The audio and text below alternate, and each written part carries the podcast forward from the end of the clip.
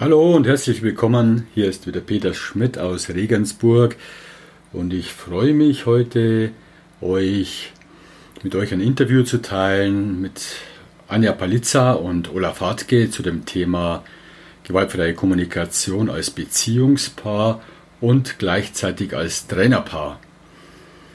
Was gibt es da für, für ja, Herausforderungen? Wie gehen Sie damit um? Was das anbelangt, von einerseits ja, auf Harmonie aus sein, so einen Anteil haben, der gerne Harmonie möchte und gleichzeitig die Balance hinzubekommen, sich für sich einzusetzen. Ja, wie gehen Sie mit Konflikten um, wenn es mal schwieriger wird? Und ja, ich habe da eine extrem große Offenheit erlebt, ähm, Ihre persönlichen Erfahrungen zu teilen,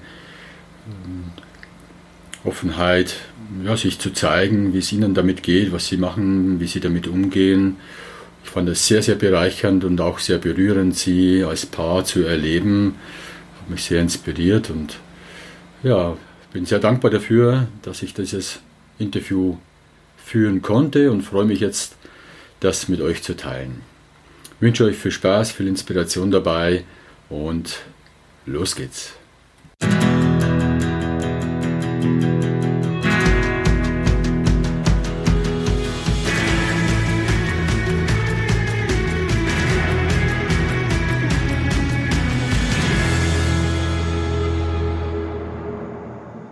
Anja, Olaf, super, dass wir jetzt die Zeit haben äh, und wir zusammen ein Gespräch führen, ein Interview führen können zu den Themen, die euch beschäftigen und die euch persönlich ja von eurem Hintergrund ja, für, für, was ein Thema für euch ist und was vielleicht auch für andere ein Thema ist, wie gelingt es, die gewaltfreie Kommunikation in der Beziehung zu leben und gleichzeitig in der Rolle, in der Funktion, im Beruf zusammen ein Unternehmen zu führen, zu leiten. Also diese Kombination, die wesentlich herausfordernder ist, ähm, als jetzt Menschen, die in der Partnerschaft leben, die nur die Partnerschaft als, als äh, Themenfeld haben und nicht gleichzeitig auch noch in der Firma Entscheidungen gemeinsam treffen, Führung übernehmen, äh, Seminare leiten und so weiter. Da komme ich ja auch ja mit meiner Frau zusammen auch eine Firma gegründet und diese, ich sag mal, Doppelbelastung, das einerseits die Schönheit, weil man wachsen kann dabei, äh, gleichzeitig äh, gibt es viel, viel mehr Felder, wo Konflikte entstehen können. So ist meine Erfahrung. Und das finde ich ganz spannend, mich mit euch darüber zu unterhalten und eure äh, Erfahrungen dazu hören und auch, also wie es euch geht damit gerade aktuell und was ihr auch da so, was eure Vision ist, wie ihr damit umgeht, was, äh, was für Werkzeuge ihr auch benutzt, um damit äh,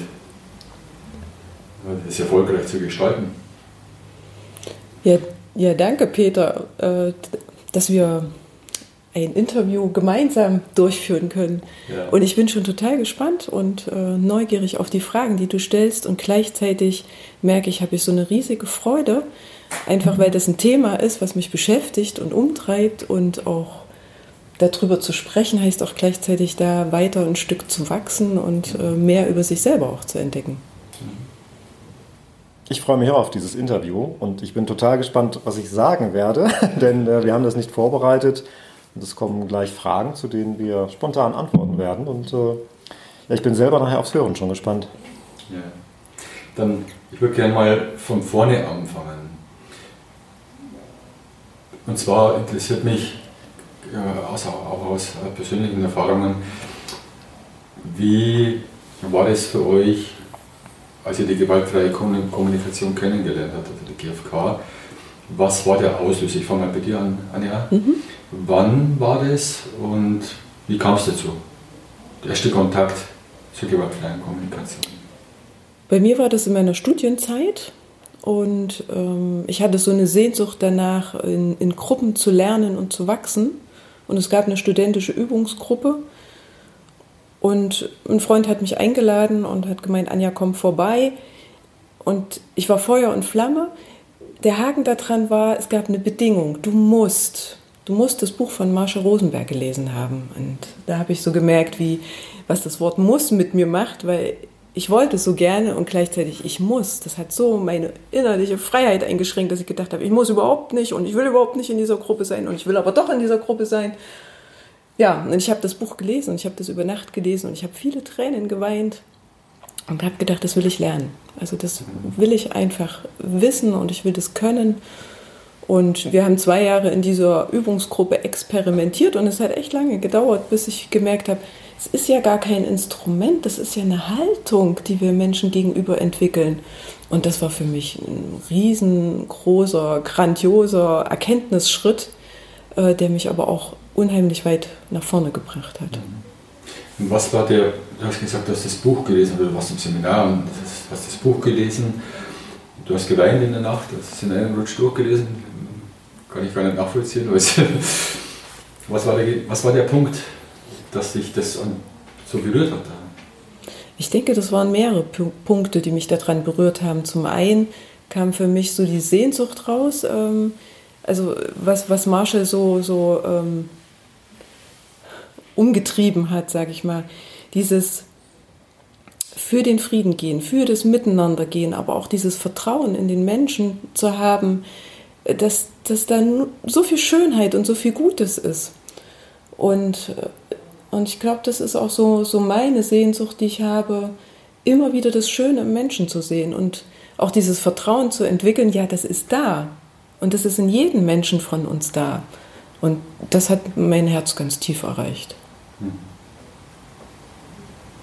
Okay, wie war das, bevor du die gewaltfreie Kommunikation kennengelernt hast? Ähm, wie war dein Kommunikationsverhalten vorher oder mhm. deine Art zu denken vielleicht auch? ähm, ich würde sagen, meine Art zu denken und mein Kommunikationsverhalten ähm, war dahingehend ausgerichtet, dass, dass ich mich selber nicht für, für gut gehalten habe.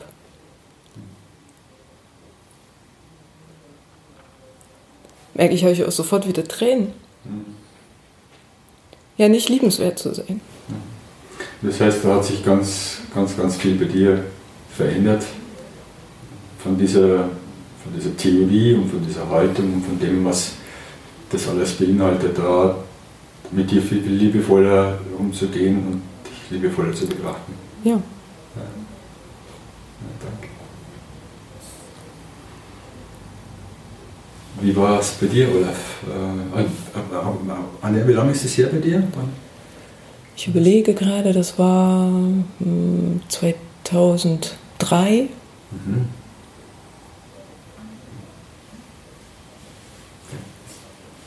Ja, bei mir war es 2006, dass ich von einem Trainerkollegen ein Buch empfohlen bekommen habe, Gewaltfreie Kommunikation nach Marshall Rosenberg. Und dieser Kollege hat dann nach ein paar Wochen gefragt, hast du es schon gelesen? Und ich habe gesagt, nee. Und dann hat er nochmal gefragt, hast du es schon gelesen? Nee.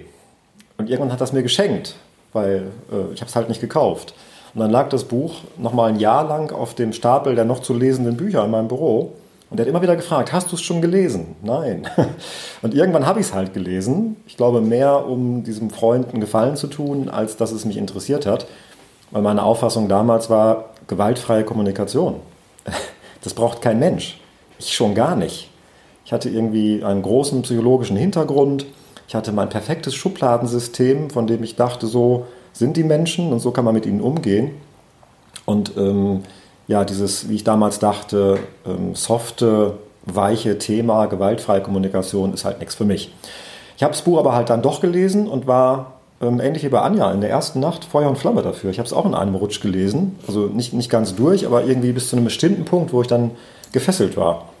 Und ich habe danach eine, ein Wochenende gebucht bei Klaus-Dieter Gens in Berlin. Und äh, das war dann 2007. Und Klaus-Dieter Gens hat mich total begeistert von der gewaltfreien Kommunikation. Und dann war dieser Funken übergesprungen irgendwie. Ich habe dann eine, eine, Grundausbildung bei ihm gemacht, eine einjährige, und habe dann gemerkt, ich kann dieses Schubladensystem aufgeben und mir was anderes gedanklich aufbauen, was ähm, besser passt für mich. Mhm. Ja. Vom beruflichen Hintergrund her, bevor du die gewaltfreie Kommunikation kennengelernt hast. Du hast gesagt, von einem Trainerkollegen, das heißt, du warst vorher schon. Trainer. Ja, ja. Ich habe was Kaufmännisches gelernt, so in meiner Jugend und in der ersten Zeit. Und ich hatte in Bielefeld zwei Unternehmen. Einmal einen äh, Verkehrsbetrieb, wir haben Omnibusverkehr gemacht. Und äh, das andere war ein Rechenzentrum für Lohn- und Gehaltsabrechnungen. Weil eigentlich bin ich Bilanzbuchhalter, was trockenes Kaufmännisches. Und in beiden Firmen hatte ich natürlich die Herausforderungen, mit Mitarbeitern umzugehen. Da waren immer Leute, von denen ich dachte, sie machen das Richtige und die mir gezeigt haben, es passiert was anderes. Ne? Und ich habe mich haben die Themen Führung und Kommunikation dann stark beschäftigt. Und ich habe gemerkt, dass man bei Seminaren viel darüber erfährt, wie Trainer denken, dass Führung funktioniert. Und ich habe viel versucht anzuwenden, umzusetzen. Und ich habe gemerkt, dass viele Trainer, die denken, dass sie wissen, wie Führung und Kommunikation funktioniert, nie eigene Mitarbeiter hatten. Weil in der Praxis bei mir sah es immer noch mal anders aus. Und nach vielen, vielen Seminaren habe ich dann gemerkt, ich habe da auch was zu sagen, ich habe eine eigene Meinung und das ist irgendwie praxisnäher als das, was man bei Seminaren manchmal lernt. Und dann habe ich angefangen, eigene Seminare zu geben und das kam gut an und ja, so bin ich in die Trainerszene hineingekommen. Ja, und die beiden Firmen habe ich inzwischen aufgegeben und lebe vom Trainer-Dasein. Gewaltfreie Kommunikation ist Haupt. Genau, Schwerpunkt gewaltfreie Kommunikation im Kontext ähm, von Führung. Ja. Ja. Was waren, bevor du die gewaltfreie Kommunikation kennengelernt hast, was waren davon für dich die größten Herausforderungen im menschlichen Miteinander, also mit dir oder mit anderen Menschen? Mhm. Was mich bewegt hat, war gerade als Unternehmer die Frage, wie kriege ich es hin, dass Menschen das machen, äh, was ich möchte. Mhm. Also wie führe ich Menschen ähm, mit einer bestimmten Wirksamkeit, dass das geschieht, was ich möchte. Und äh, das ist natürlich als Chef relativ einfach. Man sagt an, was man möchte. Und dann hast du das Ergebnis oft, oder ich habe das Ergebnis oft gehabt, dass halt was anderes herauskam. Und diese Kluft zu überbrücken, das war mein tägliches Wirken, ja. Ne? Und Unternehmer kennen das vielleicht, dass äh, man da täglich dran arbeitet, dass das geschieht, was man möchte, in einer bestimmten Intensität, Qualität. Und ich habe dann immer den Eindruck gehabt, dass ich oben bin nicht, weil ich gerne oben bin irgendwie, ne? aber die anderen halt unten sind und ich bin der, der anleiten muss und ich bin der, der Vorgaben machen muss, ich bin derjenige, der das Ganze äh, antreiben muss irgendwie. Ne? Und mit gewaltfreier Kommunikation habe ich dann gemerkt, dass äh, ein Nebeneinander in meiner gedanklichen Welt ne, der Führung, ne, dass das Nebeneinander auch eine Möglichkeit ist, das ich vorher nie gesehen hatte. Also Führung war immer von mir so gedacht, von oben nach unten, das klassische hierarchische System was wir in der Führungskultur ja stark verankert haben. Und mit GFK habe ich gemerkt, das kann auch ein Prozess sein, der im Nebeneinander läuft. Okay, ja, danke. Was, was war für dich äh, vor der gewaltfreien Kommunikation die, die größte Herausforderung so? Im Umgang mit Menschen oder mit dir selber? Die größte Herausforderung war und ist auch jetzt immer noch, auf Menschen zuzugehen und ähm, mich zu zeigen, auch in Gesprächen und im Miteinander. Und die gewaltfreie Kommunikation macht es mir einfach viel leichter, ähm, mich selber anzunehmen und damit auch mich anderen Menschen zuzumuten. Und das Vertrauen auch zu haben, ich kann mit den Reaktionen anderer irgendwie umgehen, ohne dass ich mich selber klein mache oder verurteile oder abwerte. Ja, jetzt haben, jetzt, äh, haben wir hier zwei Themen, die jetzt zusammenkommen. Das ist einerseits, ihr lebt in Beziehung, in Partnerschaft und ihr habt zusammen ein Unternehmen. Und da ist die spannende Frage, was gibt es da für Herausforderungen? ja, wer fängt an? Ja, ich bin auch gerade noch so, so am Sortieren und überlegen, was ist das Spannungsverhältnis, in dem wir uns bewegen.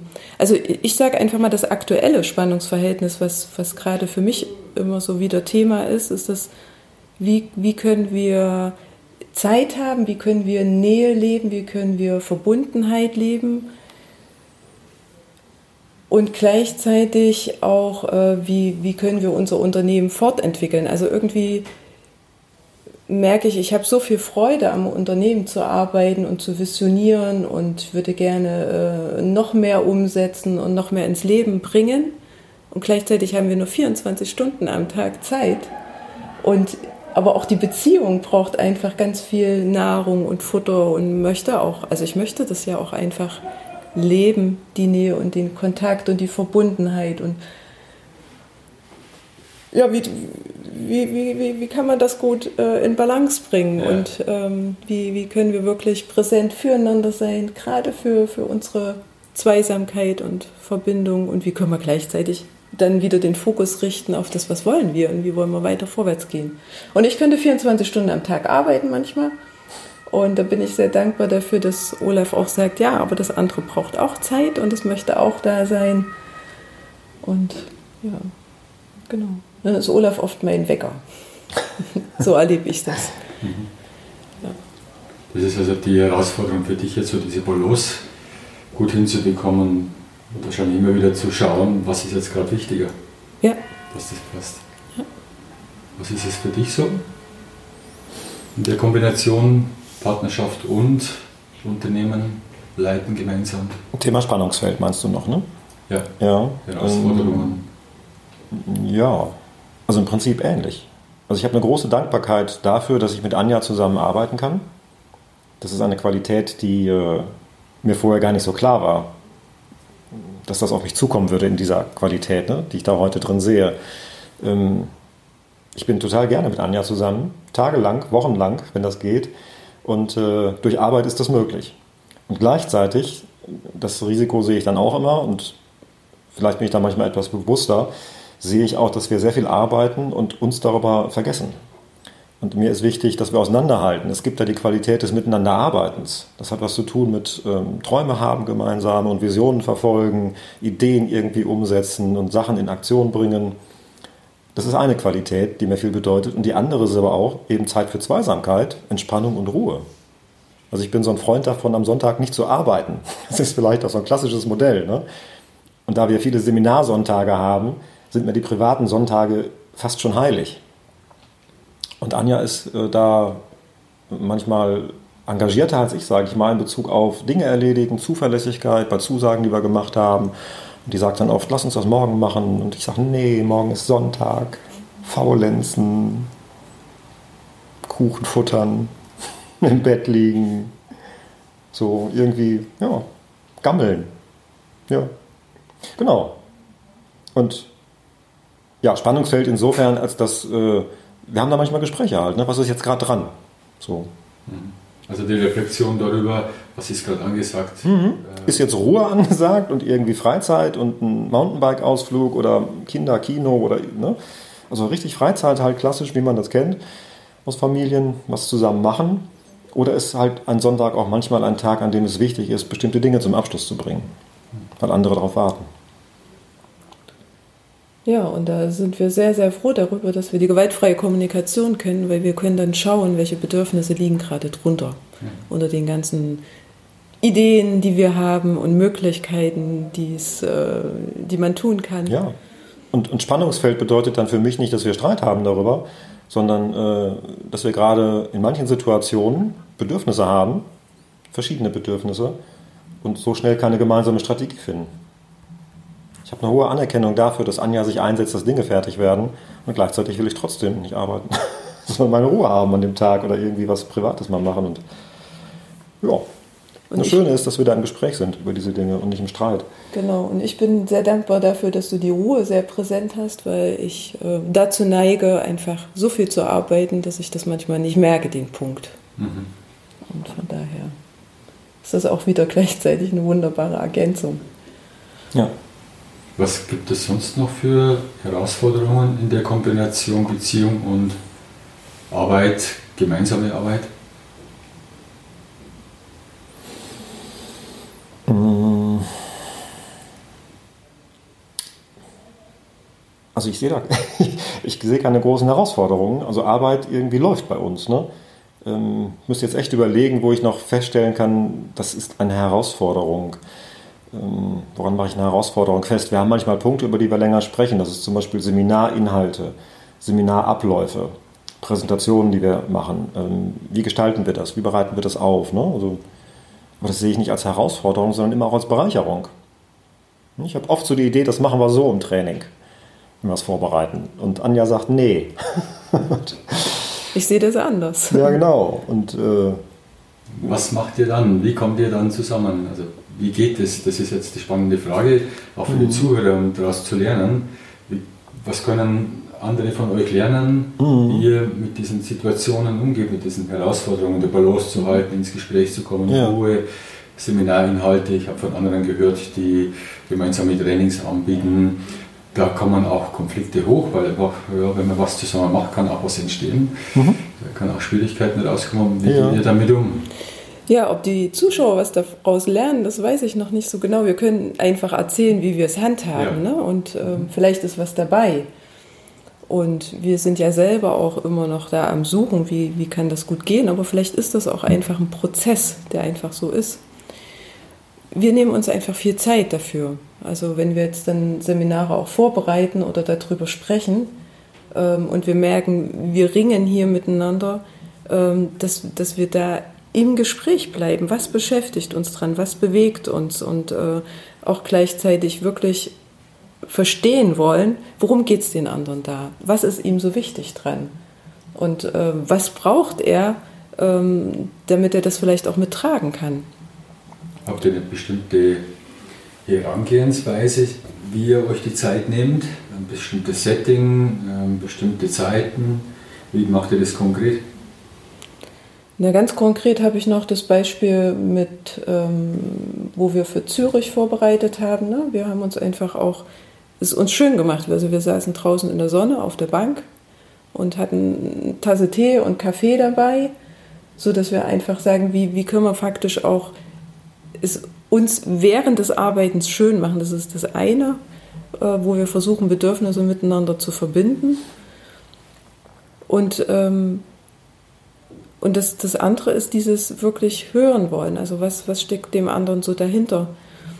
Und wir hatten auch in der, der Situation Zürich vorbereiten auch wirklich äh, so unterschiedliche Sichtweisen gehabt. Ähm, dass es für, für mich war es dann hilfreich gewesen, auch auszudrücken, ähm, dass ich gerade traurig bin oder dass ich unzufrieden bin oder ratlos bin hm. Und dass wir auch darüber den Raum noch hatten. Also wir hatten dann zwei Themen. Wie geht es uns eigentlich damit gerade, dass wir so auf dem Such- und Findeprozess sind und gleichzeitig, wie, wie kriegen wir dieses Thema rund mhm. als Vorbereitung? Und dass das irgendwie Raum hatte und dass wir das besprechen konnten. Ja, die Vorbereitung dieses Zürich-Workshops war total spannend. Ähm, das war das Thema gewaltfreie Kommunikation, in dem wir uns ja sehr wohlfühlen, im Kontext zu Wut und Würde. Und äh, wir haben beide nochmal gelernt an diesem Erarbeitungsprozess auch. Ne? Also wie stehen wir zur Wut? Ne? Was bedeutet für uns eigentlich Würde?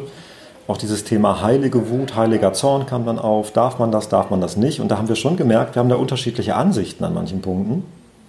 Und ich glaube, die Tatsache, dass es für uns aber funktioniert, dass wir da nicht in Streit geraten, sondern in eine konstruktive Diskussion, das liegt daran, also ich kann da für mich sprechen, ich bin da deutlich nicht mehr so wie früher. Früher hätte ich gesagt, das ist der richtige Weg im Training und ich hätte argumentiert, warum er das ist. Und äh, hätte versucht, Anja zu überreden, zu überzeugen. Und dann hätten wir es halt irgendwie gemacht, nach meinen Vorgaben oder nach meinen Vorstellungen. Und ähm, in der Zusammenarbeit mit Anja habe ich kennengelernt, dass es total Sinn macht, erstmal zu schauen, warum ist dem anderen etwas Bestimmtes eigentlich wichtig. Und ich bin da sehr froh, dass ich manchmal meine eigenen Anliegen und Vorstellungen parken kann für ein paar Momente und wirklich auch Anja den Raum geben kann, lange zu erklären, bis ich es nämlich verstanden habe, warum ihr das so wichtig ist in dieser Art und Weise oder in, diesem, in dieser Art, wie sie es gerne machen möchte. Und ich merke dann ganz häufig, dass sie da ähm, einen Schritt weiter denkt als ich, weil ich denke immer darüber nach, wie finde ich das gut im Seminar. Und Anja denkt immer darüber nach, was wollen die Leute, die dort kommen? Um was geht es denen eigentlich? Zielorientiert. Zielorientiert noch, ne? genau. Und das sind zwei Aspekte, die sich ergänzen. Ne? Also das eine ist, wie wird ein Training irgendwie informativ, unterhaltsam, kurzweilig auch und interaktiv. Und das andere ist aber auch, ja, zu welchem Erkenntnisprozess soll es bei den Leuten führen. Ne? Und ja, also wir haben, also ich habe für mich entdeckt, das ist eine wunderbare Ergänzung, da herauszufinden, ähm, was meiner Partnerin so wichtig ist. Auch wenn ich es gerade noch nicht sehen kann. das heißt, äh, das eine ist, euch die Zeit zu nehmen, ja. Einerseits für die Also wenn, wenn solche Themen anstehen, Zeit zu nehmen, wie geht es euch gerade, wie geht es jedem gerade und jeder nimmt den anderen wahr und hört zu und versteht auf der menschlichen Beziehungsebene. Und auf der anderen Seite die, das Ziel, was ihr verfolgt, ein Seminar zu gestalten, erfolgreich da zu sein, da hilft euch dabei das Zuhören, äh, das bewertungsfreie Zuhören, ja. das offene Zuhören, genau. erstmal wirklich zu erfassen, was, was ist dem anderen dabei wichtig, ja. wenn er den Vorschlag macht, äh, was dann bei euch selber was verändert oder bei dem Zuhörer was verändert und dann ja, neue Möglichkeiten sich auftun, wie beide Seiten mhm. miteinander also Lösungen rauskommen, die euch beide Seiten zufriedenstellen oder kreative Lösungen, die, die neu entstehen können. Ja, genau. Und beim Zeitnehmen, da habe ich noch gehört von euch, das ein Umfeld schaffen, eine Atmosphäre euch schön machen. Ja. ja. Dass es diese Zeit schön wird. Ja. Vom Umfeld her. Genau. Wir haben ein paar Erfahrungen damit gemacht, äh, dass es irgendwie stressig und anstrengend wird, ähm, wenn man sich vor einer Seminarvorbereitung einfach zu wenig Zeit dafür nimmt. Mhm. Sprich, nächste Woche Seminar und wir müssen noch vorbereiten. Das haben wir zwei, dreimal erlebt miteinander, vielleicht auch fünfmal, ich weiß es nicht. Aber wir haben da relativ schnell daraus gelernt, dass Seminarvorbereitung, wenn man es zu zweit macht, dass es Zeit braucht. Und wir versuchen relativ früh zu beginnen. Auch da haben wir manchmal unterschiedliche Ansätze. Ne? Was ist jetzt früh? Aber wir wissen halt, dass es wenig sinnvoll ist, in eine Seminarvorbereitung zu starten mit dem Ziel, an diesem Tag, in dieser Zeiteinheit, das fertig zu haben. Sondern es ist eher ein offener Prozess. Wir fangen mal an. Ne? Wir fangen mal an vorzubereiten und gucken, wie weit wir heute kommen. Und das hat mich auch nochmal total entspannt. Klar zu haben, das muss heute nicht fertig werden, sondern das ist äh, ein Einstieg jetzt vielleicht nur. Ne? Das heißt, diese Erfahrung, die ihr da gemacht habt, dass ihr, dass ihr großen Spielraum vorher braucht an Zeit, damit ihr rechtzeitig fertig seid ja. mit der Vorbereitung, damit ein Puffer ist, ja. weil vielleicht noch Gesprächsbedarf ist. Ja, genau. Dass es entschleunigt ist auch wieder. Und wir brauchen diesen Puffer auch häufig. das ist gut, dass wir ihn dann haben. Ja, in vielen Situationen merke ich, ich hätte gerne noch mehr Puffer. Also ähm, das sind einfach so viele anstehende Aufgaben, die ich wahrnehme, wo ich denke, ähm, wie, wie, wie, wie kann man das schaffen? Also wie kann man das miteinander wirklich hinkriegen, dass man dabei auch noch entspannt bleiben kann? Also mhm. ich erlebe mich nicht so entspannt in vielen Punkten, was Zeit betrifft.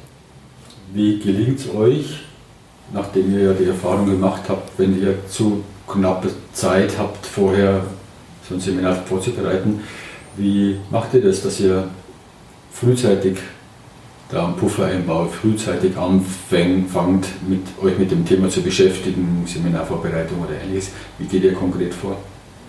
Mhm. Habt ihr da, sagt ihr, vier Wochen vorher fangen wir an oder wie, wie macht ihr das konkret? Also ich habe es da relativ leicht, weil Anja äh, das äh, entscheidet irgendwann. Die sagt halt, es ist jetzt dran, dass wir beginnen. Und mir ist es dann manchmal noch zu früh, aber ich lasse mich darauf ein.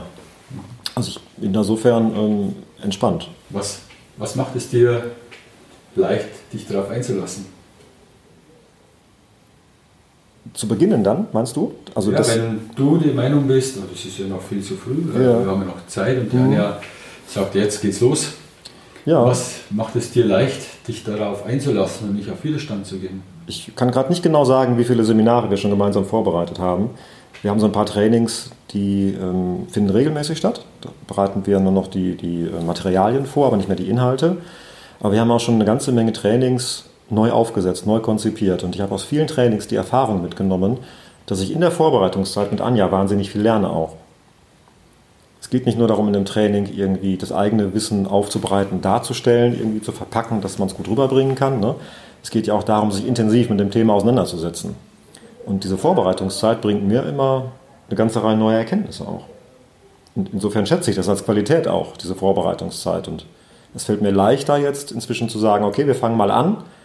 Auch wenn ich denke, wir könnten es doch viel schneller vorbereiten, weil ich eben weiß, nein, da kommen Fragen von Anja und da kommen Hinweise auf Dinge, die sie anders sieht. Und es gibt einen spannenden Austausch. Hm. Das heißt, du, dir gelingt es deshalb, weil du im Vorfeld schon eine Erwartungshaltung hast, du bekommst was. Ja, ja, ja. Du kriegst was. Ja. Also, ja, kann man wirklich so sagen. Ich lerne und wachse an jedem unserer Seminare, wenn wir neue Themen vorbereiten. Ja. Das ist ein Ringen auch um Inhalte oft, ne? die wir, das wir da betreiben. Weil es gibt so viel, was man sagen kann im Seminar oder so viel, was man präsentieren könnte. Und es bleibt ja letztendlich immer nur eine Auswahl verschiedener Dinge, die da reinpassen dann letztendlich. Und wenn zwei entscheiden, was drin ist, dann äh, ja, braucht es Lösungen ne? für die gemeinsamen Inhalte. Und ich, also ich genieße den Austausch darüber. Manchmal auch erst hinterher. Aber ich empfinde das als Bereicherung. Mhm. Ja, ich merke gerade, ich freue mich, das zu hören, weil das habe ich jetzt noch nicht so oft gehört. Und deswegen mhm. gerade Genuss. Ja. Ja, wir haben das auch immer wieder im Kleinen. Also wir schreiben jede Woche einen Coachingbrief. Und äh, unser Coachingbrief, den wir zum Thema gewaltfreier Kommunikation verfassen und auch unsere Beispielsuchen und unsere ähm, unsere Idee, wie, wie man das vielleicht gewaltfrei lösen kann, auch eine bestimmte Problematik damit einfließen lassen, braucht Zeit. Und in der Regel liegt die zwischen drei bis vier Stunden. Und ähm, es ist immer wieder ein, ein, eine unterschiedliche Sichtweise, die sich da auftut, weil Olaf möchte gerne das in anderthalb Stunden fertig haben. Und meine Erfahrung sagt mir, wir schaffen es aber nicht in anderthalb Stunden. Ich kann mich nicht an drei, vier Situationen, maximal drei, vier Situationen kann ich mich erinnern, wo wir es mal geschafft haben in anderthalb Stunden. Und ich möchte mich gerne wirklich äh, mit dem Thema auseinandersetzen und ich möchte wirklich an dem Thema lernen und wachsen und ich brauche dafür diesen Raum und ich möchte da darüber sprechen können und äh, mich reiben können auch an der Thematik. Und genau.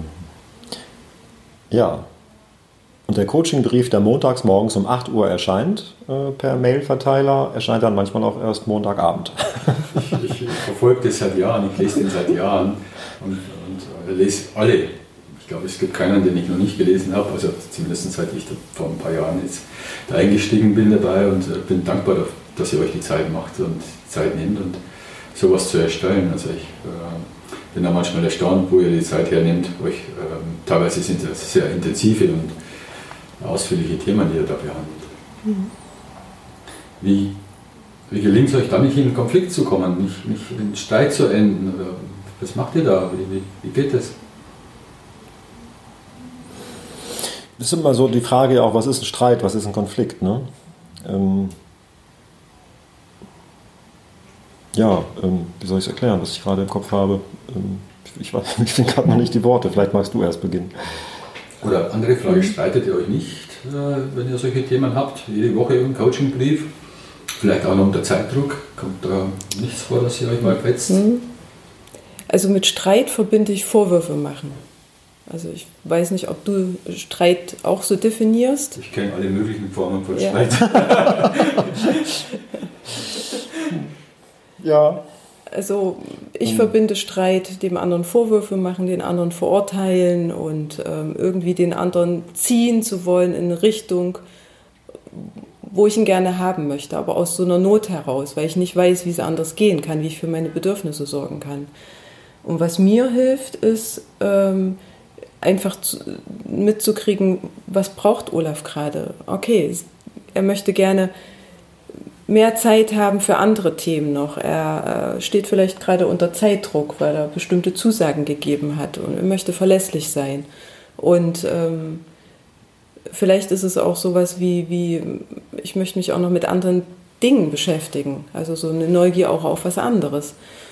Und, ähm, und gleichzeitig ähm, hilft mir das auch nicht in Vorwürfe zu gehen, mitzukriegen. Ich bin da auch traurig gerade drüber vielleicht ähm, dass, dass ich, ich hätte gerne den Austausch und ich hätte vielleicht auch gerne mehr, mehr Zeit ähm, oder mehr Ruhe darüber zu sprechen. Und gleichzeitig ist es aber auch so, ähm, dass ich ja beitragen möchte. Ich möchte ja auch, ich habe ja auch die Ziele wie Olaf oder die Bedürfnisse wie Olaf. Also das ist ja so ein inneres Spannungsfeld, was ich habe. Und, und dieses zu merken, das ist in mir drinne los ähm, Und es hilft mir auf jeden Fall, dann, dann nicht auf den anderen loszugehen oder den anderen zu verurteilen, sondern zu merken, ich ring darum und ich bin im Spannungsverhältnis, also im Spannungsfeld und Olaf geht's scheinbar genau das, genauso. Und dann ist zu überlegen, ja, was machen wir jetzt da draus? Ja. Genau. Also die, bei dir ist es, was ich jetzt verstanden habe, diese Innenschau, diese im Gespräch, die Selbstbeobachtung. Ja. Ich bin gerade so und so, also parallel, die stattfindet. Mir geht es gerade so und so, um das auszudrücken. Ja. Also wahrzunehmen, ja. auszudrücken, mitzuteilen. Genau. Und ähm, das ist vielleicht auch nicht gerade so ein Lieblingsgefühl von mir, ne? aber dann merke ich eben manchmal wirklich einen, einen Schmerz und eine Trauer darüber, dass, dass ich gerade nicht weiß, wie kriegt man das in Einklang und wie kriegt man das so hin, dass es für uns beide 100% rund ist. Was, so. was machst du dann konkret, wenn du das gerade bei dir wahrnimmst, dass da so ein Schmerz da ist? Innehalten, wahrnehmen, fühlen und auch ausdrücken. Ja. ja. Und gleichzeitig merke ich auch, ähm, dass ich natürlich auch Ideen habe, wie, wie kann ich gut für mich sorgen, weil ich möchte ja, ich, ich liebe ja so diese Auseinandersetzung mit der gewaltfreien Kommunikation und den Themen, so dass ich auch mir Freiraum nehme, so dass ich äh, Themen mir selber erarbeite, Themen selber durchdenke, mir selber Zeit nehme. Ich sitze oftmals Sonntag früh morgens, wenn die Kinder noch schlafen, drei Stunden und schreibe. Ne? Und es ist so eine heilige Zeit für mich. Und ist Olaf nicht dabei und, ähm, und ich kann ihn dann präsentieren und kann ihn fragen, was hältst du davon, was denkst du, was würdest du hier anders machen? Und dann hat er nicht diesen Zeitumfang ähm, und ähm, hat viel mehr Ruhe und viel mehr Geduld. Und dann kriege ich halt darüber auch meinen Austausch. Also ich brauche dann auch einfach andere Strategien. Ne? So.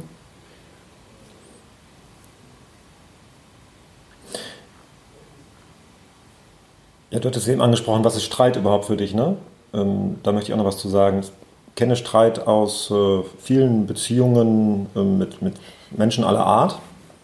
Ähm, dass es immer wieder Situationen gibt, wo Menschen laut werden, wo Menschen Argumente wiederholen und hartnäckig Behauptungen aufstellen ne? und dass das anstrengend wird für alle. Also was, glaube ich, die meisten Menschen auch so unter Streit kennen. Und ich weiß sehr genau, das will ich nicht mehr in meinem Leben. Das habe ich bei Marshall Rosenberg gelernt, dass äh, dieses, er hat immer dieses schöne Bild, ähm, die Schönheit im anderen zu sehen. Und diese Schönheit im anderen zu sehen, ist dann am schwierigsten, wenn sie auf eine Art und Weise kommunizieren, diese anderen, wo es gleichzeitig sehr schwer ist, diese Schönheit zu sehen. Ne? Und ich merke immer, dranbleiben zu können, die Schönheit im anderen zu sehen, das ist so eine Qualität, gerade in der Beziehung, überhaupt mit jedem Menschen, dass mir das ja ein hoher Wert geworden ist, diese Schönheit nicht aus den Augen zu verlieren. Und darum bin ich sehr achtsam, auch was ich sage. In Gesprächen, wo ich schon eine Meinung habe, die ich auch gerne sichtbar machen möchte und wo ich auch gerne Entscheidungen haben möchte, die ich fälle halt. Ne? So, gleichzeitig aber ist mir total wichtig, dass Beziehungsqualität nicht darunter leidet. Das heißt, du hast für dich so eine Entscheidung getroffen, Du möchtest in Verbindung sein ja. und achtsam mit der Sprache umgehen? Ja, ich will die Liebe doch da nicht verlieren. Ich möchte weiter lieben können und weiter geliebt werden auch. Ne? Und die Schönheit sehen. Ja, genau. Es gibt da diese schöne Geschichte von dem Wanderer und diesem äh, Holzschnitzer, der diesen stumpfen, groben Holzklotz hat, als der Wanderer vorbeimarschiert. Ne? Und der schnitzt halt daran rum und dann kommt der Wanderer irgendwann Tage später wieder und aus diesem Holzklotz ist diese wunderschöne Buddha-Figur entstanden. Und der Wanderer fragt den Schnitzer, mein Gott, diese wunderschöne Buddha-Figur, wie hast du das gemacht? Und der Holzschnitzer sagt, ähm, die Buddha-Figur war schon vorher da. Man muss nur das rumschneiden, was da nicht zum Buddha gehört und dann ist die halt da. Ne? Die Kunst ist, den Buddha nicht zu verletzen. Und das ist auch so ein Bild, das nehme ich in Beziehungen immer mit hinein, egal zu welchem Menschen. Also was ist das Schöne? Ne? Schau darauf. Ne? Welche Bedürfnisse erfüllt dieser Mensch? Was magst du an diesem Menschen? Und alles andere ist gerade nicht wichtig dann. Und insbesondere bei Anja geht mir das so. Da will ich diesen Bruder auch nicht verletzen. ja. Für mich ist es manchmal eine Herausforderung, wenn äh, ich mit meiner Frau zum Beispiel in unterschiedlichen äh, Themen äh, Gedanken, Meinungen habe. Und ich möchte gern gehört werden, verstanden werden. Und meiner Frau gelingt es gerade nicht so, oder ich erlebe es nicht so, dass meine Frau mir zuhört. Mhm. und dann den Punkt zu finden, okay, jetzt parke ich meine Sachen ja. und ich höre zu. Frage an euch, wie gelingt es euch? Was macht ihr, um diesen Punkt zu erwischen, diese Erkenntnis zu haben, jetzt hat es keinen Sinn mehr, auf die eigenen Dinge zu beharren oder gehört zu werden, weil so komme ich nicht vorwärts. Es braucht jetzt einen, der zuhört. Mhm. Ja. Was macht ihr? Habt ihr da eine Idee, einen Tipp? Ich schmunzel gerade, weil du das so, so benannt hast, weil das merke ich, das ist die, die größte Herausforderung für mich in einer Beziehung. Was passiert, wenn, ihr, wenn wir gerade beide in Prozesse gehen? Also Prozesse meine ich einfach vielleicht in, in, in große Emotionen oder starke Emotionen oder beide ringen, um, um, um dass der andere doch sieht, wie es ihm gerade geht. Und und da merke ich, das sind wie, wie, wie, naja, zwei Seelen, zwei Kinder, zwei Anteile, die eigentlich in Not sind. Ne? Und die wollen gerade vom anderen was, aber können sich gegenseitig aber eigentlich gerade nicht unterstützen, weil sie selber so bedürftig sind. Und da hat mir geholfen einfach Zeit. Also dieses wirklich, gut, ich hätte es so gerne von dem anderen, aber der andere kann gerade nicht. Der ist gerade selber so mit sich beschäftigt. Also brauche ich jemand anders. Und ich, ich bin meinen Freundinnen total dankbar dafür, weil ähm, ich konnte sie mit gewaltfreier Kommunikation anstecken. Und ähm, sie waren auf, auf Trainings von uns und sie wissen, was Empathie bedeutet und wie ich es gerne hätte. Und, äh, und ich kann sie einfach anrufen und kann sagen, ich bin gerade total sauer und ich bin gerade total gefrustet und ich bin gerade total traurig und ich habe gerade überhaupt keine Idee. Und dann gibt es die andere Seite, die dann hört und die das einfach nochmal spiegelt. Ja, so geht's dir gerade. Und du ringst gerade darum. Ja, ja, ja, genau. Und das hilft mir natürlich dann auch wieder, mich selber auch zu klären und auch wieder offen zu werden, aus, aus meiner Not auch wieder herauszufinden. Und dann kann ich auch wieder auf den anderen zugehen. Das heißt, für dich ist, wenn du das sagst, mit Zeit, ist das, was dir hilft, äh, Zeit, jemanden, also die, die Diskussion oder das Gespräch zu unterbrechen und erstmal woanders Unterstützung ja. zu bekommen, dass du für dich wieder äh, in die Ruhe kommst und in die Gelassenheit und Klarheit vielleicht das ja. passt, um dann wieder ins Gespräch zu gehen und offen zu sein für die andere Seite. Und ich glaube, das ist auch eine große Qualität, die wir miteinander teilen, weil wir uns diese Zeit auch geben können. Und ähm, wir haben vielleicht unterschiedliche Zeitlängen, auch die wir bedürfen, um wieder äh, in unsere Kraft zurückzufinden. Auch, und das ist auch so, so ein Punkt, wo ich merke, das ist eine große Herausforderung, auch die, die Zeit des anderen auszuhalten, die er braucht, um wieder auf, auf denjenigen zuzugehen, auf mich zuzugehen. Wie, wie magst du das, wenn es für dich eine Herausforderung ist? Wie gehst du damit um? Ja, dann helfen mir auch wieder mein, meine Freunde. Ja. Also, dass ich die einfach anrufen kann und sagen, so ist es gerade und ist gerade für mich schwer auszuhalten und eigentlich würde ich gleich die Verbindung haben wieder und ähm, möchte die, die Nähe spüren, die vorher da war. Ja. Wie, wie gehst du damit um, Olaf, dass es dir gelingt, deine Dinge zu parken und Anja zuzuhören? Mhm. Der eine, ist, der eine Aspekt ist der, den ich eben schon sagte, dieses, äh, ich möchte ich sehe Anja nicht als Buddha-Figur optisch, sondern eher als Engelsfigur. Ich, ich, möchte diesen Engel da nicht verletzen. Das ist das eine, ne? weil mir die Liebe halt wichtig ist. Ne? Und ich, ich merke ja, ähm, wenn ein Groll hochkommt, wenn ein Ärger kommt, eine, eine, Ungeduld, ein Frust im Gespräch, weil wir uns irgendwie nicht auf etwas einigen können. Also die Gefühle habe ich ja auch, ne? klar. Und, und ich merke ja, sie kommen und ich kenne ja meine Reaktionsweisen, die ich standardmäßig habe. Und ich passe da einfach sehr gut darauf auf, dass ich diesen Moment der Bewusstheit nicht verliere, wann wird ein hartnäckiges Ringen um etwas, aber auch zu einem Vorwurf. So. Und ich, äh, ich glaube, das gelingt mir ganz gut, oder? Dass ich dann noch still werde, oder? Mach ich ich mache keine Vorwürfe, oder? Ich brauche da gerade mal eine Bestätigung. und ja, ich versuche einfach zu merken, okay, dir ist gerade was total wichtig, du kriegst es nicht und Ärger steigt auf und Groll und jetzt ist die gute Gelegenheit noch, es zu parken, einfach still zu sein, Abstand zu haben und ich sage dann auch manchmal, du, ich glaube, wir finden da jetzt kein, kein, keine Einigung gerade, lass uns irgendwie später nochmal. Ne? Ähm, also ich will uns Himmels Willen keinen Streit in meiner Beziehung. Also nicht, nicht Streit, was, was ich von früher halt kenne, so, ne? diese harten Auseinandersetzungen, die, ich, die wir eben schon beschrieben hatten. Also ich habe ein großes Bedürfnis nach Harmonie in der Beziehung und nach Kontakt, Nähe, Austausch, Zärtlichkeit auch. Und ich weiß, wenn ich erstmal unterwegs bin mit, mit Urteilen und Behauptungen und diesen Streitansichten, ne, dann habe ich das alles nicht. Da möchte ich einhaken, weil also ich habe auch einen sehr starken inneren Anteil, der Harmonieanteil, also der, dem Harmonie sehr wichtig ist. Ja. Und es gibt diesen Spruch, ich weiß nicht, von wem ich den gehört habe, auf dem Altar der, der Harmonie werden Bedürfnisse geopfert. Mhm. Ja. Heißt für mich, um die Harmonie aufrechtzuerhalten oder wieder zu bekommen mhm. oder ähnliches, passiert es mir manchmal, dass ich meine Anliegen dahinter, meine Bedürfnisse, ähm, dass ich mich da nicht kraftvoll genug einsetze dafür. Ja. Wie ist es für dich? Weil du hast es gerade. Ja, ja. Das, äh, wie kriegst du die Balance hin? Ja. Einerseits Harmonie zu bekommen, ja. Sehnsucht zu haben, und ja. andererseits dich für dich einzusetzen. Also wenn du jetzt so fragst, äh, spontan würde ich jetzt sagen, das ist ein, äh, ja ich weiß gar nicht, das ist schon nicht mehr spontan, merke ich jetzt gerade, was ich sage. Ich versuche ich versuch die passenden Worte zu finden. Ich habe bei Klaus Karstedt oft und, und wiederholt den Satz gehört, die Menschen haben die Fähigkeit zum Bedürfnisaufschub. Und ähm, das ist etwas, was ich in den letzten Jahren auch, glaube ich, ganz gut gelernt habe, dass ich merke, wenn mir Harmonie wichtig ist und ich drohe sie zu verlieren sozusagen, ne, ja, dann bleiben manchmal andere Bedürfnisse in dem Moment sozusagen unerfüllt. Sprich, dass das Konzept fertig wird, dass wir das Angebot rausschicken können oder dieses oder jenes. Ne? Das bleibt dann manchmal unerfüllt. Ja, aber ich entscheide mich für die Harmonie, weil das ist das Gegenwärtige. Das möchte ich gern bewahren. Und wenn ich in eine Situation gerate, wo ich die Sorge habe, ich verliere das jetzt, dann bin ich eher still, ziehe mich zurück, merke dann auch, ich sitze auf unerledigten Bedürfnissen, klar. Ne?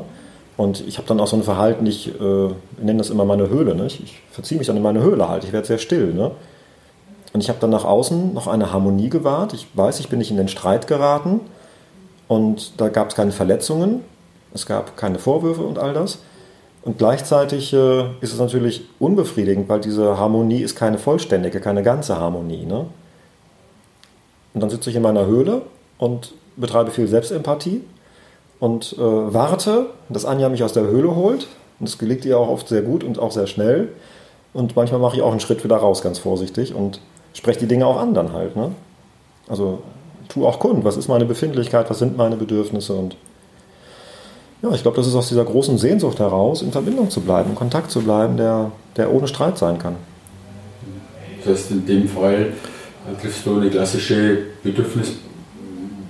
Bedürfniswaage, also Bedürfnisentscheidung. Was ist dir gerade wichtiger?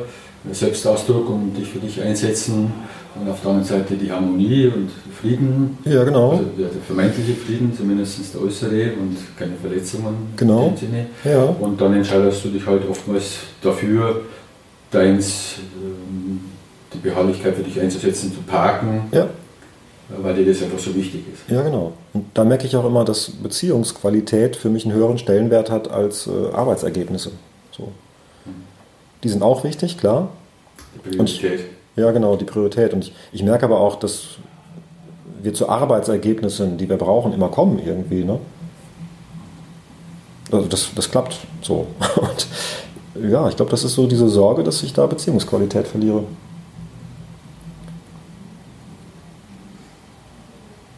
Ich finde das auch gerade spannend, weil, weil du von Harmonie gesprochen hast. Ich habe auch manchmal den Eindruck, dass es dir da so um Schutz geht in dem Moment auch. Ähm, Schutz vielleicht auch von, von, von, von dem, was in dir drinne gerade los ist. Dass da vielleicht auch Gefühle da sind, die, die schmerzhaft sind. Mhm. Und, ähm, und ich schätze das sehr, dass, äh, dass du zunehmend mehr, oder ich erlebe das so, dass, dass du aus dieser Höhle, die, die dir Schutz gibt, auch schneller wieder rauskommst und dich wieder mir zumutest. Naja, mit dem, was dich beschäftigt und was dich bewegt. Mein persönliches Entwicklungsfeld auch, ne? Klar, ja, ja. Habt ihr, habt ihr so, so Schlüsselerlebnisse gehabt, wo ihr sagt, Ja, das war so ein Moment, den ich erlebt habe, wo ich gemerkt habe, ich, ich habe die Haltung der gewaltfreien Kommunikation schon ziemlich verinnerlicht. Das war so ein Erfolgserlebnis. Schlüsselmoment, weiß nicht. Also für mich ist es so ein ganz besonderer Moment, wenn ich das merke. Äh, Olaf ist gerade in seiner Höhle und er hat sich zurückgezogen und ich hätte so gerne die Verbindung und, und die, die, den Austausch und die Nähe und ich kann sie nicht so haben, wie ich möchte. Und dann merke ich, ich, ich habe keine Möglichkeit, jetzt gerade großen Einfluss zu nehmen und dann mm, versuche ich mein Herz zu öffnen. Das ist einfach wirklich so ein, so ein Bild, was ich mache, dass ich dann ähm, in seiner Nähe bin. Manchmal ist es auch oft abends so, dass ich neben ihm liege und dann denke ich, ich mache jetzt mein Herz auf und ich weiß, sein Herz ist offen und dann kommunizieren die beiden Herzen miteinander und ich vertraue einfach darauf, dass sie den richtigen Weg miteinander finden. Und das bringt mich wieder auch wieder so ein Stück eine Gelassenheit und Demut, weil ich kann vielleicht gerade nichts anderes machen auf dieser Ebene, aber ich kann mich trotzdem für den anderen öffnen. Das heißt, das ist ja ein, ein innerer, stiller Vorgang, ja. den du machst? Auch eine bewusste Entscheidung, die ich in dem Moment treffe. Ich mache mein Herz trotzdem auf. Das heißt, mental ähm, innerlich sagst du, ich öffne jetzt hier mein Herz, ich versuche die Liebe fließen zu lassen oder was auch immer du damit verbindest. Ja.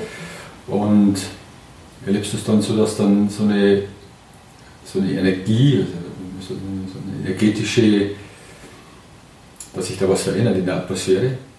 Ja, ja. Und ganz oft habe ich dann auch gemerkt, dass es dann äh, kurze Zeit später äh, sich entweder Olaf umdreht oder meine Hand nimmt oder äh, wir anfangen können zu sprechen oder wo ich denke, oh, ja gut. Ne? Also es muss nicht alles von meinem Kopf kommen und nicht alles von, von aus dem Geist heraus, sondern es scheint irgendwie noch eine andere Ebene geben, eine Herzensebene. Und wenn es mir da gelingt, wirklich das zu öffnen oder das zuzulassen, dann passiert etwas, was ich kognitiv nicht erfassen kann mhm. und nicht, nicht begründen kann und nicht begreifen kann. Und das ist für mich ein großes Aha-Erlebnis gewesen. Das ist, dieses Werkzeug zur Verfügung zu haben, eine, also mental eine Entscheidung zu treffen, das Herz zu öffnen, was dann zur Folge hat, dass sich dann irgendwo was bei dir verändert, bei ihm verändert und die ganze Atmosphäre verändert. Ja.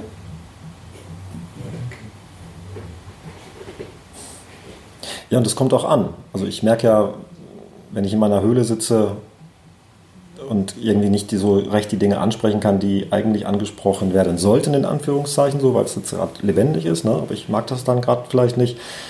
Ich will dann ja nicht müssen in meiner Höhle. Ne? Ich weiß nicht, wie du das kennst aus früheren Beziehungen. Ich habe äh, oft reden sollen, wenn mir gar nicht danach war. Und auch aus meiner Erziehung. Äh, da gab es früher viel Muss auch. Ne? Und äh, mir hat mal jemand gesagt, Olaf, du bist ein Mensch, ähm, der will nicht müssen und sollen, ne? sondern brauchst Freiwilligkeit. Ne? Das kannst du ja auch. Und das merke ich auch da an dieser Stelle. Wenn ich reden soll, rede ich nicht.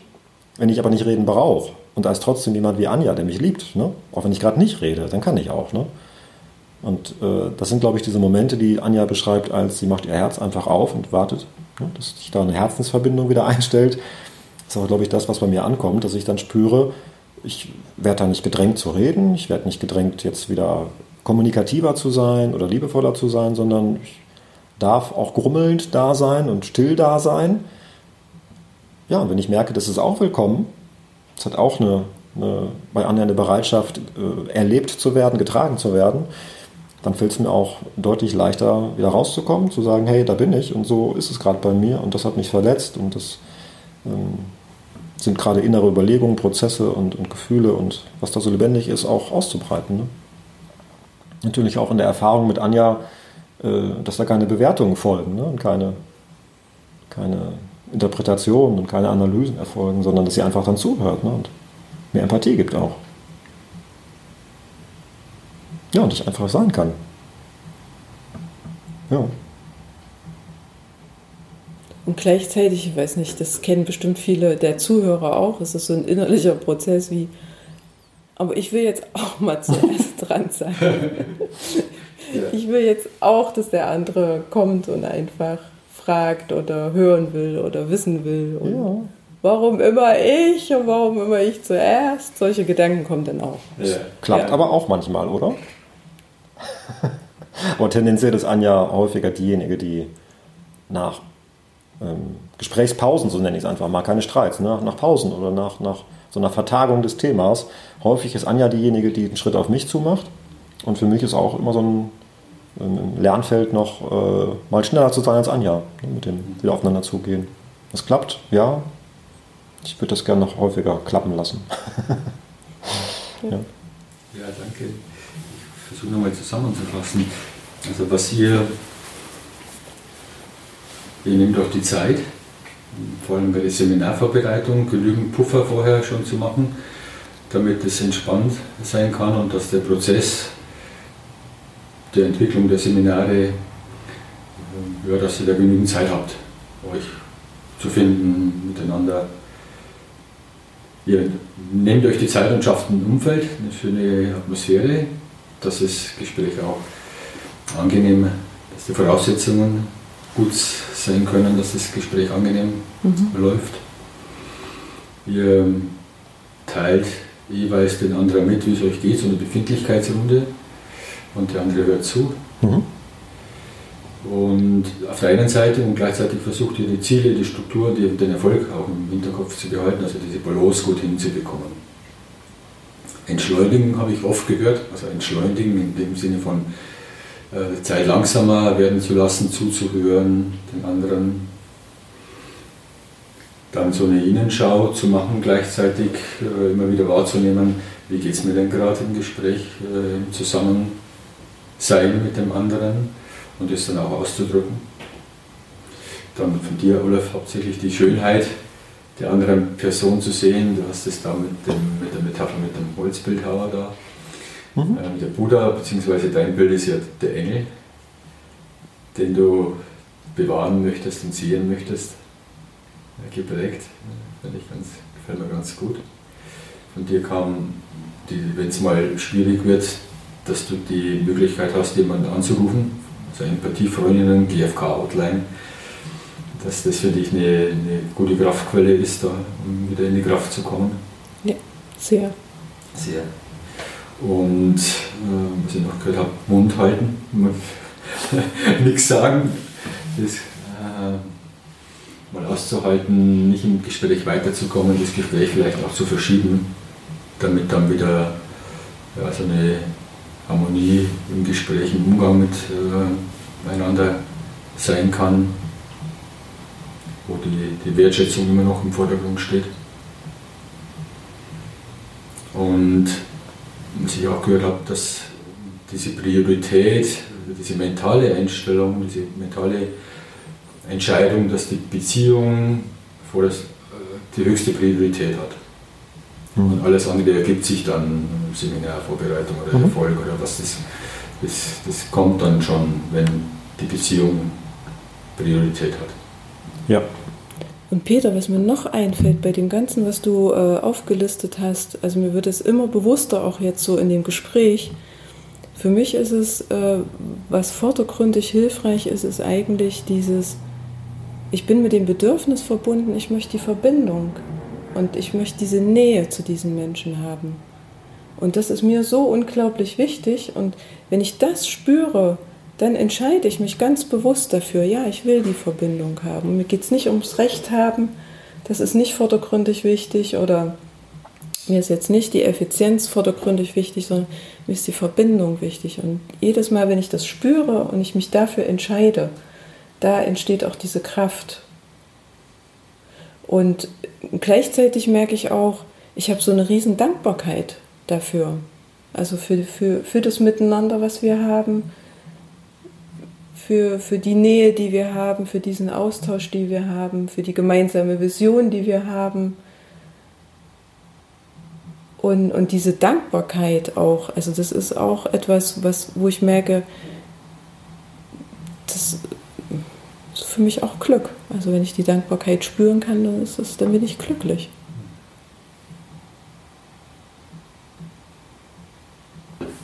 Punkt. Ja, also die, die Verbindung ist ja einer, einer der, der, Grundsätze der gewaltfreien Kommunikation, von, von der Absicht her Verbindung, in Verbindung zu gehen, Verbindung zu schaffen. Und das heißt zuhören, gehört werden, Verbindung menschliche Ebene, was ist lebendig in dir, was ist lebendig in mir.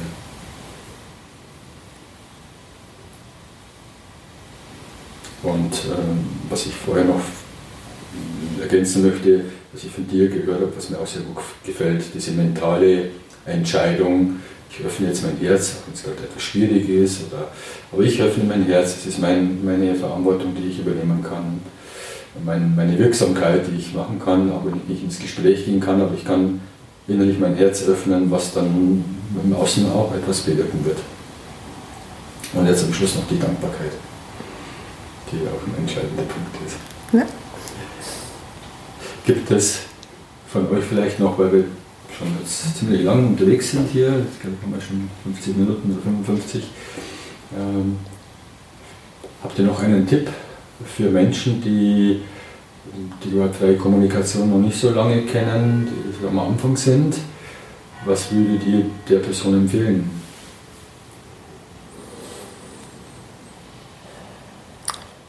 Also wir empfehlen den Menschen aus unseren Seminaren, ähm, zeitnah dran zu bleiben an dem Thema. Das ist für mich so eine wichtige Grundlage. Nach einem Einführungsseminar und auch nach einem Vertiefungsseminar nicht einfach erstmal wieder zu warten bis zum nächsten Seminar oder so, sondern auch im Alltag dran zu bleiben. Also mir hat damals wahnsinnig viel gebracht, einfach die tägliche Beschäftigung mit bestimmten Aspekten und bestimmten Themen der GfK, mit mir selber, über Bücher, über Hörbücher. Ich habe wahnsinnig viele Hörbücher von Marshall Rosenberg gekauft, damals auch englischsprachige Aufnahmen gekauft, seine Vorträge gehört und einfach versucht, jeden Tag ein bisschen GFK zu inhalieren. Wenn ich schon keine Gruppen und Austausch mit anderen hatte in der Zeit der, des Lernens oder der Beschäftigung, wollte ich doch zumindest aber Impulse haben. GFK-Impulse waren für mich immer total wichtig. Für mich halt zu gucken jeden Tag, wie komme ich da einen Schritt weiter? Wie kann ich dranbleiben? Wie kann ich lebendig bleiben jeden Tag in mir? Ich überlege gerade, wie, wie, wie ich es gemacht habe, weil ich war ja sofort irgendwie Feuer und Flamme. Also für mich war das gar keine Frage, sondern ich habe einfach äh, Bücher gesucht, ich habe Videoaufzeichnungen von Marshall gesucht, ich habe permanent jeden Tag dran gedacht. Also wirklich, was sind meine Bedürfnisse, was sind Bedürfnisse von anderen, wie geht es mir denn eigentlich, was habe ich denn überhaupt beobachtet und wo bin ich denn gerade, welche Urteile habe ich. Also das war so ein innerlicher Zug. Ne? Ich brauchte gar nicht Kraft reinlegen. Und was, was, was, was ich gerne den Zuhörern mitgeben möchte, ist, also ich kannte dann Punkt so in, in, in, beim Lernen, wo ich gedacht habe, oh, es nimmt irgendwie nie ein Ende und ich kriege das irgendwie nie hin und ich schaffe das nicht. Ähm, und das war so ein Punkt, wo ich gedacht habe, ich höre hier auf, ich, ich will einfach nicht mehr. Ich möchte gerne irgendwie, dass das auch mal, mal ein Entwicklungsende hat. Und ich habe mich dann daran erinnert, dass ähm, meine Ausbilderin, ähm, ich bin Familienberaterin auch, zu mir gesagt hat, wenn du das einmal angestoßen hast, das wird kein Ende haben. Also du bewegst dich wie auf einer Spirale nach oben und die Themen, die dich beschäftigen, kommen wieder, aber auf einer anderen Ebene, aber auch mit einer anderen Qualität und du hast auch andere Fähigkeiten, damit umzugehen. Und dieses Bild war einerseits frustrierend, okay, es kommt irgendwie alles wieder und auch Themen bleiben. Aber gleichzeitig war das so, ja, und ich habe dem aber etwas Neues hinzugefügt. Ich muss mich nicht verändern, sondern ich füge dem, was ich kann, einfach was Neues hinzu. Und das ist etwas, was mich dann wieder hat dranbleiben lassen, weil es war wie ein Einkaufskorb, wo ich sagen konnte, okay, das ist mein Korb, den fahre ich oder mein, mein Rucksack, den ich habe, aber ich kann da auch was Schönes noch hinzufügen und ich kann da noch was lernen und ich kann das noch entwickeln und ich muss mich nicht grundlegend verändern. Mhm. Habt ihr noch eine Vision für euch, ähm, was irgendwann noch entstehen soll? Irgendwelche Träume? Ja, da haben wir mit Esther Gerz gestern Abend ja. äh, beim, beim, im Restaurant gesessen und erzählt. Und ich merke, ich habe äh, gerade bin ich in, in so einer Phase, wo ich wieder ganz viel Träume habe und mir ganz viele Dinge vorstellen kann und erfüllen möchte. Und einen großen Wunsch, den teile ich jetzt einfach mal. Und ich habe so eine große Sehnsucht, ich möchte gerne ähm, unterwegs sein. Und wenn unsere Kinder so weit sind, dass sie sagen, kommen gut zurecht ohne Mama und ohne Papa und wir können denen mal vielleicht ein Jahr frei geben, dann würde ich gerne äh, unterwegs sein und dann möchte ich gerne verschiedene Menschen aufsuchen, die sich mit gewaltfreier Kommunikation beschäftigen und ob das in Israel ist, in, in, in Serbien, in ähm, Afrika, in Russland oder wie auch immer und möchte da gerne äh, hinreisen und in Kontakt sein und lernen und austauschen. Und ich habe große Lust zu schreiben. Also ich möchte ganz viel schreiben und ich möchte gerne da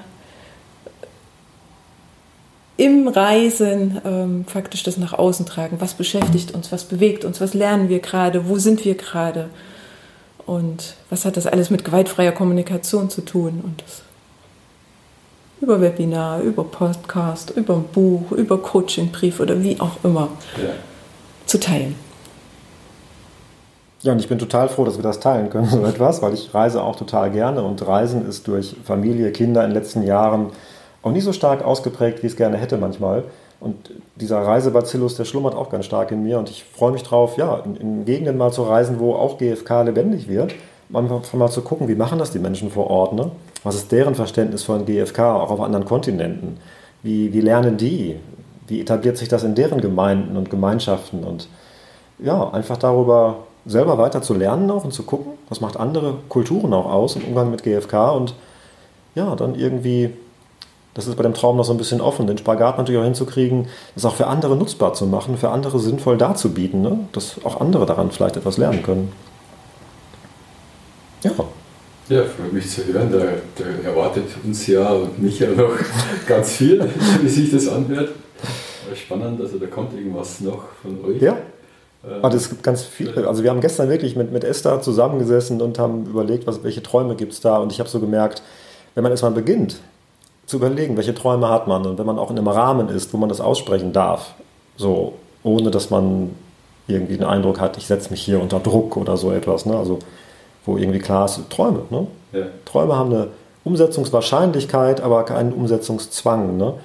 Da merke ich, da steckt ganz viel so in mir und auch bei Anja hat es gestern nochmal so gesprudelt, was wir da noch an Möglichkeiten sehen, ist fantastisch. So. Die, Auswahl, die Auswahl zu treffen, ist, glaube ich, eher das, was uns beschäftigen wird an den nächsten ja. Monaten und Jahren auch. Weil die Welt ist so bunt und so groß und so vielfältig. Es gibt so viel zu entdecken noch. Ja, dann sind wir am Ende. Vielen Dank, ich habe es genossen mit euch. Ähm, der, Hauptpunkt, glaube ich, ist euch zu sehen, zu erleben, wie ihr miteinander umgeht, euch zuwendet, miteinander spricht. Also die Energie, die ich hier so wahrnehme, das hat, mich, äh, hat mir total gut gefallen. Vielen Dank, dass ihr dabei wart. Ja, vielen Dank, Peter, für die Möglichkeit. Ja, danke für die Möglichkeit. Ja. Genau. Und alles Gute. Ja. Danke. Danke.